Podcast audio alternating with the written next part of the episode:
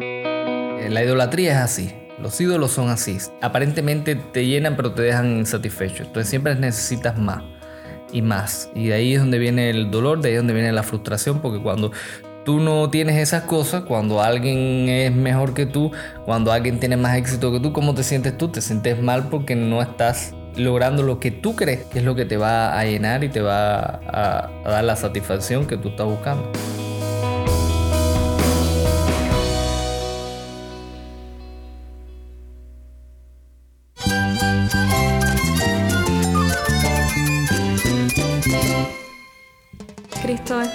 Cristo es el Rey del universo, es quien guía nuestras vidas. Él es grande y amoroso. Él es real. Solamente Jesucristo es nuestro Señor y Salvador.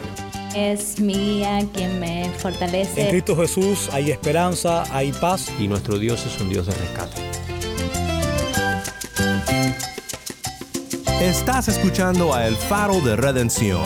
Cristo desde toda la Biblia para toda Cuba y para todo el mundo.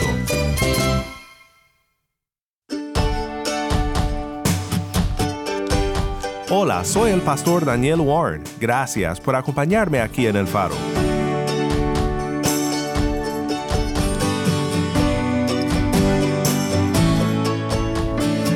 Ha sido un placer compartir contigo historias de conversión esta semana, en esta serie titulada He decidido seguir a Cristo.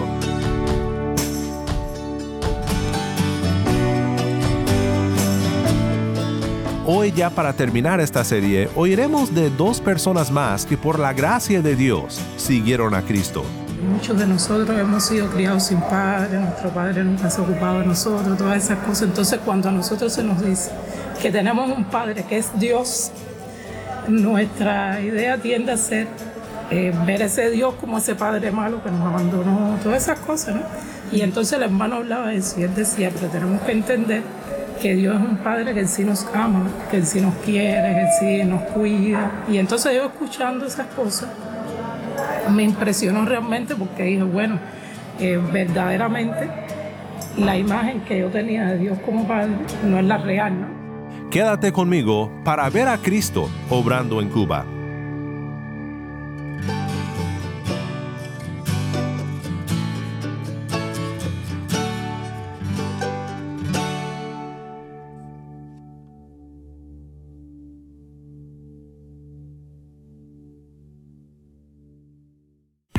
Les bendiga mucho, mis hermanos, a todos los que nos escuchan. Le damos gracias a Dios por esta oportunidad de poder eh, reunirnos otra vez para conversar en esta ocasión con una hermana. Su nombre es Liana. Dios te bendiga mucho, Liana. Dios te bendiga. Eh, ¿Me pudieras contar acerca, un poco acerca de tu vida? ¿Cómo fue que conociste al Señor? Bueno, yo conocí al Señor en abril del año 2005 fue que me convertí. Yo realmente de antes, o sea, eh, años antes, siempre de alguna manera, como yo estuve también tiempo vinculada con lo que es la, la literatura y esas cosas, y siempre he dicho que de alguna manera las, las personas ¿no? que tienen algo que ver con las artes, siempre de alguna manera como que creen en Dios, aunque sea su forma, pero siempre esa misma espiritualidad, quizá por la creación y esas cosas, siempre la tienen. Y entonces yo realmente de antes eh, no era que no creyera que Dios existía, yo pensaba, o sea, a mi manera creía que Dios existía, pero siempre pensaba como que Dios no era bueno, ¿no? Siempre en mis escritos y todo, incluso muchas obras que tuve que romper después de aceptar al Señor, siempre hablaba de Dios mal, siempre criticaba. Había una prima mía que ella aceptó al Señor eh, años antes. Su testimonio era bien marcado también porque había sido una persona muy rebelde, muy, eh, o sea, desobediente de todo, con una vida muy mundana. Y ella aceptó al Señor y bueno, fue un cambio que hizo en su vida así, totalmente radical. Y ella entonces me predicaba, me hablaba de Cristo yo lo que hacía era reírme de ella, burlarme de ella, le decía cosas. Y bueno, hubo un momento en mi vida en que yo empecé como vamos a decir, como con muchas depresiones, que empecé a sentirme mal, empezaban a aparecerme cosas. Yo decía que tenía esta enfermedad, que tenía lo otro, que tenía aquello. Entonces los médicos no daban con lo que tenía. E incluso tuve a veces momentos como idea de suicidio también. Y entonces una vez recuerdo que yo estaba, eh, a ver, tiempo antes, a veces tenía sueños de cosas que pasaban y, y entonces soñaba algo y después pasaba y casi siempre era malo. Y siempre tuve mucho temor con todas esas cosas de lo que era ese mundo espiritual. Y entonces, eh, incluso ya después que acepté a Cristo, le pedí al Señor que me quitara eso, ¿no? Yo no quería más tener nada así de sueños así. Pero bueno, recuerdo un día que yo, cuando tenía esas cosas, normalmente yo sentía miedo, pero recuerdo un día cuando yo estaba en medio de todo ese proceso de depresiones y cosas, que yo estaba acostada así en la cama y recuerdo como que yo no sé si yo estaba soñando, si yo estaba dormido, despierta, no sé. Yo recuerdo como que alguien vestido de blanco se paró delante de mí, que yo no le veía la cara, o sea, no veía el rostro. Pero sí recuerdo que yo no sentí miedo, ni me sentí mal, ni nada, al contrario, lo que me sentí así fue como muy tranquila. Y recuerdo que yo le dije, sáname, fue lo que yo dije. Y después como que me quedé así dormida. Yo cuando me desperté tenía ese recuerdo de lo que había pasado, pero bueno, se lo conté a mi mamá, se lo conté a quien hoy mi esposo, que cuando aquel era mi novio, y yo le decía, no, ustedes me creen lo que yo les digo, yo lo vi, y bueno, para mí que no me creyeron, pero bueno, yo me quedé con esa idea, entonces se lo comenté a mi prima, y cuando se lo comento a ella, ella me dice, mira, ese es el Señor que está haciendo una obra en ti, que Dios, y bueno, y me empieza a predicar, y yo tenía en esa semana que ingresar en el hospital porque me iban a hacer un chequeo y recuerdo que ella vino el día antes que yo iba a ingresar con la esposa del pastor de la iglesia de ella. Y bueno, eh, esa hermana fue la que me hizo la oración de fe. Y entonces ella me dijo, tú vas a ingresar mañana, pero tú vas a ver que no vas a tener nada, porque el Señor está contigo, oró por mí. Y recuerdo que cuando fui al hospital que ingresé, estaba en un cubículo, era en el hospital el clínico quirúrgico, eran tres camas, yo estaba en la del medio. Y recuerdo que en la cama de la derecha ingresó una cristiana y en la cama de la izquierda ingresó una mujer que era lo más mundano que había conocido. Y entonces, bueno, la cristiana siempre me estaba dando palabras y me estaba hablando. Y yo creo que es como que el Señor mostrándome ahí también, como que las dos, eh, o sea, el Señor me mostró lo que era la vida en Cristo y la vida sin Cristo, ¿no? Con aquellas dos mujeres. Y entonces esa cristiana allí me ayudó mucho, me predicó la palabra, mi prima me mandaba cartas para el hospital que me escribía, busca en la Biblia esto, busca aquello. Y bueno, y así fui caminando eh, en el Señor y, bueno, y hasta hoy. Y no quisiera apartarme nunca, el Señor siempre esté conmigo. Y así, bueno, mi testimonio.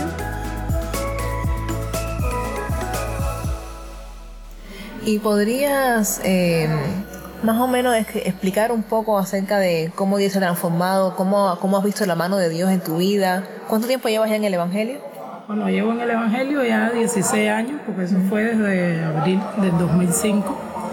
Y bueno, y sí he visto la mano de Dios en mi vida, he visto que yo también, que era una persona que, que quizás era más introvertida, una persona también rencorosa, vengativa, esas cosas que tenía también, cosas del mundo, ¿no? Que uno tiene muy orgulloso también, de cosas con los estudios y demás. Y sí he visto que el Señor me ha ido transformando en cuanto a la manera de actuar, en cuanto a la manera de reaccionar en situaciones, en cuanto a la manera de tratar a los demás. Y, sí, he visto la mano de Dios poderosamente en mi vida en cuanto a la sanidad. Eh, por favor, la he visto grandemente porque el Señor realmente me ha sanado de, de muchas dolencias, de muchas cosas.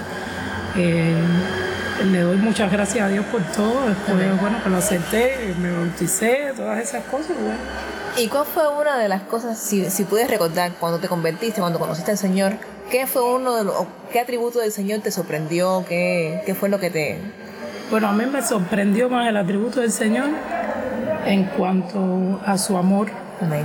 desde el punto de vista de la paternidad. Porque a ver, la primera vez que yo llego a la iglesia donde yo me congrego ahora, nunca se olvida que bueno, casi que prácticamente primera vez que hubo una iglesia, y entonces el hermano que estaba predicando estaba hablando acerca de estaba hablando acerca del tema de Dios como padre, su amor como padre. Entonces nunca se nos olvida que el hermano estaba hablando y ahí se le aguaban los ojos también porque su, su vivencia, como él decía, ¿no? en el mundo, eh, como que el enemigo se ha empeñado también en quitar esa imagen del padre bueno, ¿no? Porque entonces lo que uno ve en el mundo, muchas veces es lo contrario, ¿no? Los padres que no se ocupan de los hijos. Y entonces como esa era mi experiencia también, yo llegué ahí y estaba escuchando lo que el hermano hablaba, que él decía, aunque el enemigo se ha empeñado en ensuciar la imagen del padre, que muchos de nosotros hemos sido criados sin padre, nuestro padre nunca se ha ocupado de nosotros, todas esas cosas. Entonces cuando a nosotros se nos dice que tenemos un padre que es Dios, nuestra idea tiende a ser eh, ver ese Dios como ese padre malo que nos abandonó, todas esas cosas, ¿no? Y entonces el hermano hablaba de eso y él decía, pero tenemos que entender que Dios es un Padre que en sí nos ama, que en sí nos quiere, que en sí nos cuida. Y entonces yo escuchando esas cosas, me impresionó realmente porque dije, bueno, eh, verdaderamente la imagen que yo tenía de Dios como Padre no es la real, ¿no? Y entonces eso sí, realmente le puedo dar gracias a Dios porque he visto su cuidado y, y su amor. Amén. ¿Y de qué manera has podido servir en la iglesia? O sea, ¿te has incorporado en algún servicio en la iglesia? Bueno, en la iglesia he servido de muchas maneras. He cuidado niños, he predicado, he cantado, he danzado, he hecho teatro, he limpiado, he fregado, he servido en el ministerio, he visitado enfermos, he y me gustaría que hablaras un poquitico acerca de tu ministerio de, con el Teatro de Cosechadores de Cuba, o sea, con ese, con ese ministerio. ¿Podrías escuchar, eh, más o menos explicar un poquitico cómo fue que llegaste ahí, en qué se, en qué se basa ese ministerio? Bueno, empecé en el 2010 fue que fui a un taller con una hermana de la iglesia, porque bueno, aquí en la iglesia nosotros a veces hacíamos obras de teatro, pero bueno, realmente uno no estaba con la misma capacitación quizás. Y entonces fui a un taller que daba un hermano y ahí vimos una, un monólogo que él hizo sobre la alimentación de los 5.000 y entonces fue que me impactó porque normalmente las obras de teatro que uno estaba acostumbrado a ver, por lo menos yo, en la iglesia de nosotros y en la iglesia que íbamos, casi siempre eran obras de cosas que uno mismo hacía, ¿no? Invención relacionada con la Biblia, pero no como tal pasajes bíblicos. Y entonces ahí fue que vi cómo eh, ministra cuando uno pone eh, una obra con lo que es la Biblia, que la Biblia es una fuente inagotable de riqueza y vi cómo se puede representar. Él en un monólogo representó la alimentación de los cinco mil y uno estaba viendo aquello y parecía que estaba viendo las cinco mil personas de verdad con Jesús ahí dándole el alimento. Y entonces a partir de ahí, bueno, después él creó un grupo que ya lo tenía, ¿no? Pero bueno, había hermanos que se le habían ido y entonces fue haciendo un taller para seguir uniendo eh, otros hermanos al grupo y participamos en ese taller que nos sirvió mucho también para poder eh, hacer obras aquí en nuestra iglesia. Y ya bueno, seguimos con él en el ministerio. Le damos gracias a Dios también a Dios por ese ministerio, porque fue un ministerio que nos permitió ver también, eh, como aprendí ahí, la unidad que debe tener el pueblo de Dios, porque a pesar de que éramos hermanos de diferentes eh, lugares de la ciudad, éramos hermanos de diferentes edades, eh, hermanos de diferentes denominaciones evangélicas, pero bueno, habían bautistas, metodistas, eh, pentecostales, siempre cuando eh, seguíamos la línea. y gracias al Señor por ese ministerio, porque verdaderamente, vaya, todos los que hayan podido participar en, o sea, ser testigo de alguna de esas obras, ¿no? Haber visto alguna de esas obras, verdaderamente todos salimos muy edificados. Así que le damos muchas gracias a Dios por ese ministerio. Gracias, Liana, por haber dispuesto un poco de tiempo para conversar con nosotros. Dios te bendiga mucho.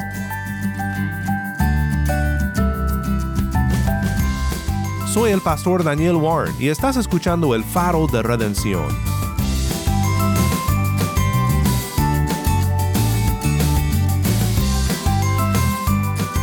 Vamos ahora con un amigo del faro que nos ha acompañado antes, el pastor Rubén de la iglesia Nueva Vida, Habana Vieja. Leí libros de, Matt Dowell, estuve leyendo libros de Matt Dowell por simpatía con alguien que, que apreciaba mucho que era cristiano y ese, o sea, esa cercanía, eh, ese testimonio de vida a mí me, me causó cierta intranquilidad. Obra de Dios, Dios obra así de esas maneras, Dios, Dios te inquieta, te causa curiosidad, sabemos que es la obra de Dios en nuestras vidas, Él el que está orando y llevando eso a cabo.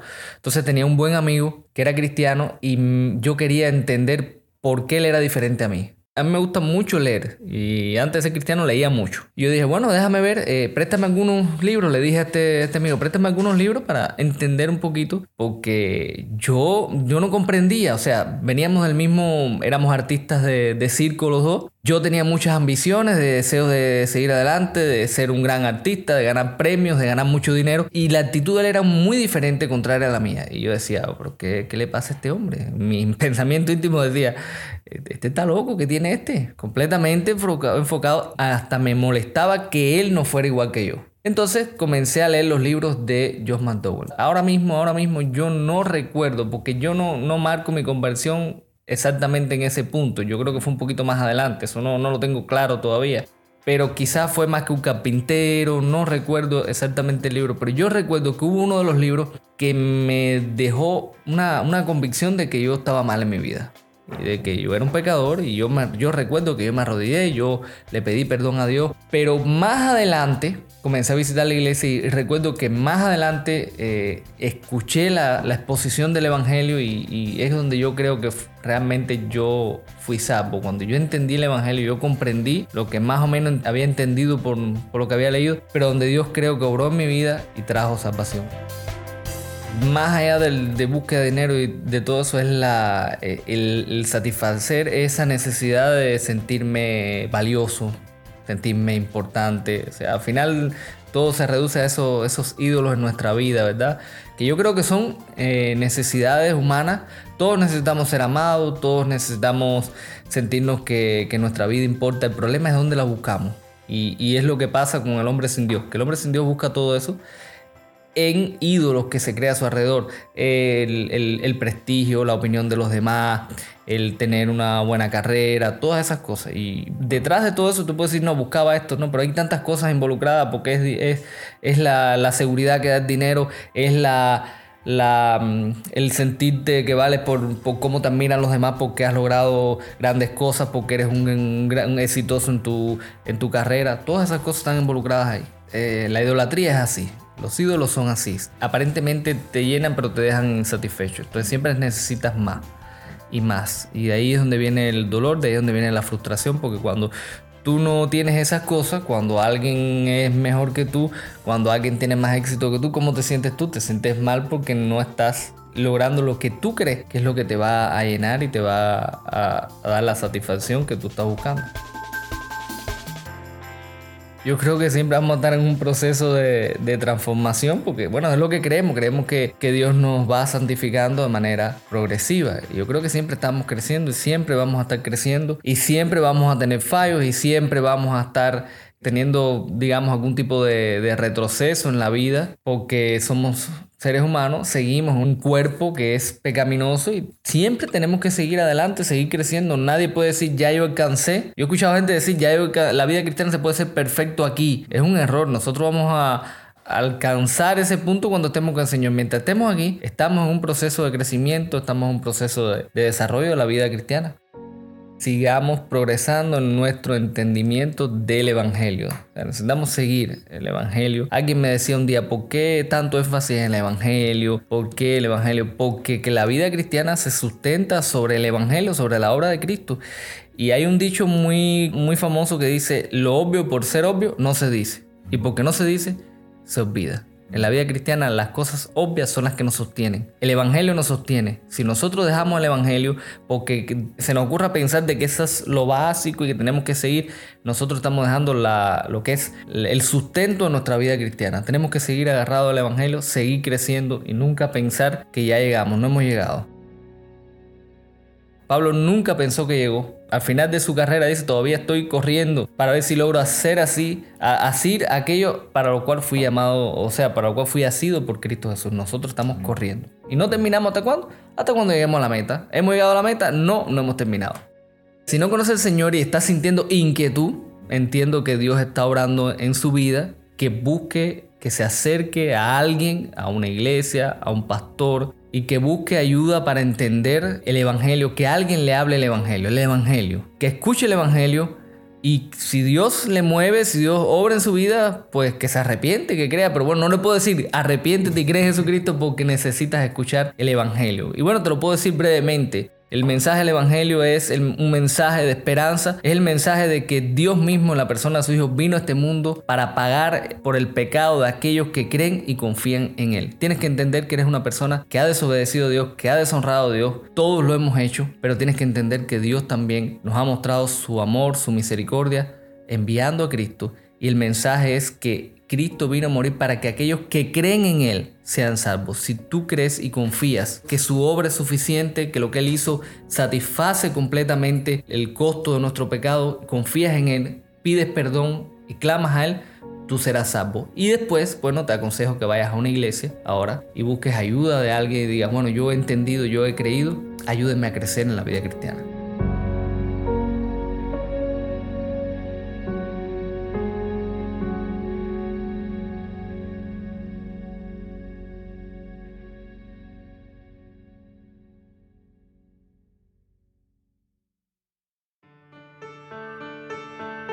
Soy el pastor Daniel Warren y esto es el faro de redención.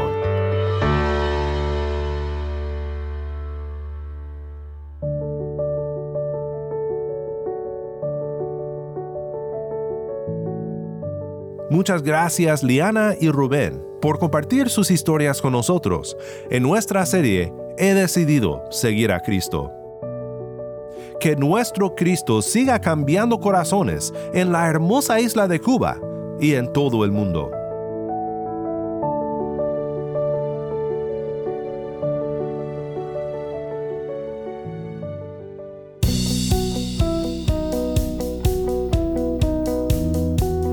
Si estás en sintonía fuera de Cuba y deseas seguir escuchando contenido cubano como este, ora por nosotros y considera unirte con nosotros financieramente para seguir proveyendo este espacio para la voz del pueblo de Dios en Cuba. Para más información sobre el faro y sobre cómo puedes ayudar, visita nuestra página web elfaroderedención.org. Nuevamente nuestra página web elfaroderedención.org. ¿Tienes una historia que contarnos sobre cómo el faro de redención está impactando tu vida? Mándanos un correo electrónico a ministerio arroba. Ministerio arroba elfaroderedención.org. O si te es más fácil, puedes enviarnos un mensaje en WhatsApp. Nuestro número es 1 786 373 4880. Nuevamente nuestro número de WhatsApp 1 786 373 4880. Y no olvides buscar el perfil del Faro de Redención en Facebook, Instagram y Twitter, donde encontrarás diariamente más recursos para animarte en tu fe.